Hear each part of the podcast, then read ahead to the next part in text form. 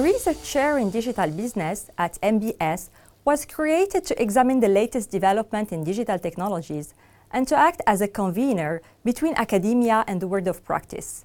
We focus on emerging digital technologies, including Internet of Things, artificial intelligence, and robotics, because they are changing many aspects of our life and our society at a staggering and even overwhelming rate. However, there is still a lot of hype and disagreements regarding the real potential and the effects of such digital technologies.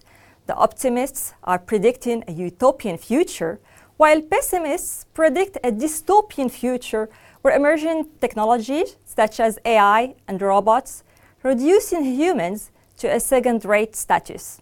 So what this lack of consensus means is that there is a little coherent guidance regarding the new strategies that need to be developed to realize business value from digital technologies. Also, that our understanding about their broader implications is still very limited.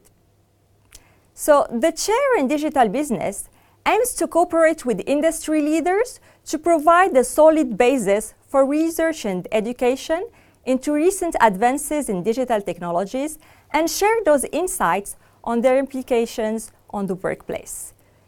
It also aims to train executives and future managers on strategies, applications, and challenges to drive value from digital technologies. Given that questions about digital technologies are complex as they involve many stakeholders, we bring together a wide range of expertise in IT, innovation, and marketing at MBS but we also work with an extended team of experts in their field in the US and the UK.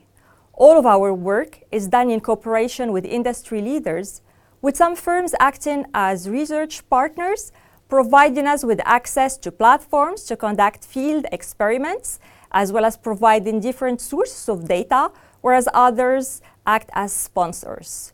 Our results are diffused through diverse means, such as workshops and research briefs, among others. So examples of research projects include the use of robots in healthcare. For instance, robot-assisted surgery has made significant progress over the last years, allowing surgeons to perform less invasive surgical procedures with higher precision and leading thereby to better patient recovery times. However, despite such benefits, there is insufficient evidence on the effectiveness of robot-assisted surgery. So we're working with a leading firm based in the UK to empirically uncover the transformative potential of robot-assisted surgery. Uh, some of the questions we are pursuing include Does surgeons with different levels of expertise benefit from the adoption of robot-assisted surgery? And under what conditions uh, can robot-assisted surgery augment the performance of the overall uh, team? We rely for that on mixed method uh, research. Another question, another research project, investigate the business potential of digital twins. So digital twins are virtual counterparts of physical products, objects, or systems uh, that are used in, in, diverse domains, such as uh, new product development, manufacturing, supply chain, as well as patient care. And the technology behind digital twins provide actually tremendous opportunities for businesses, but they present several challenges as well. So we're working with leading firms and early adopters of such technologies uh, in order to develop uh, guidelines and lessons learned on how to harness the business potential of digital twins while minimizing the risks. Another project investigate the design of chatbot technologies. So we look at the influence of anthropomorphic cues, that is attributing human-like attributes to machines in conversations with chatbot.